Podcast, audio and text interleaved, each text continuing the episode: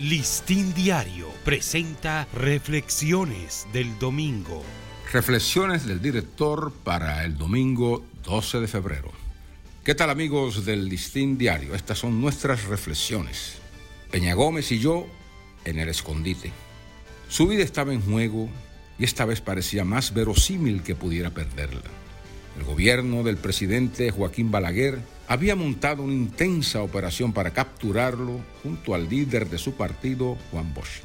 Los acusaban de ser los jefes políticos de la insurrección guerrillera del coronel Francisco Camaño Deñó en febrero de 1973, hace ya 50 años. Ambos tuvieron que entrar apresuradamente en la clandestinidad mientras el gobierno imponía un estado de emergencia con tropas y tanques en las calles para localizarlos. En medio de ese estado de cosas, era difícil para la prensa lograr contacto con ellos. La única vía que tenía Bosch para contrarrestar la persecución era la de unos manuscritos que me hacía llegar a la redacción del listín diario con un emisario. Pero Peña Gómez permanecía mudo y en lugar de manuscritos aceptó hablar personalmente conmigo en el escondite menos imaginado por las fuerzas de seguridad que lo buscaban como perros sabuesos. Llegué hasta él porque una respetable pareja de la sociedad, amiga mía, que lo escondía en su residencia, me invitó a tomar un café sin tener una idea de que era el pretexto para que nos encontráramos y lo entrevistáramos. Tan pronto entré a la mansión del doctor Caunabo Fernández Naranjo y su esposa, doña Nilda Socias de Fernández, estos me dijeron en voz baja, ven, sube con nosotros para mostrarte algo.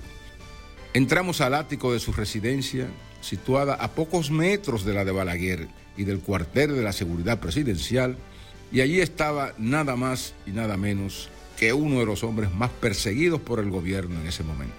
Nos saludamos efusivamente y Peña Gómez comenzó a exponerme los argumentos de su defensa para rechazar cualquier implicación con el desembarco de Camaño. Pero no le favorecía el hecho de que 20 días antes del desembarco anunciara que las ametralladoras volverán a sonar en las calles de la capital, como en 1965, en alusión al año de la Revolución Constitucionalista de abril, porque esta expresión, a los ojos del gobierno, era la prueba de su conexión con la conspiración. Esa no fue la única entrevista que me concedió durante su prolongada clandestinidad. Gracias a una logística acordada con la familia Fernández Socias, volví otras veces a tomar sus declaraciones, siendo el único reportero al que se le permitió acceso directo en tan delicadas circunstancias. Nunca dejé ver en mis notas que se trataba de una entrevista frente a frente, sino de una declaración remitida al diario tal como lo hizo frecuentemente conmigo el profesor Juan Bosch, para no arriesgar su vida más de lo que estaba.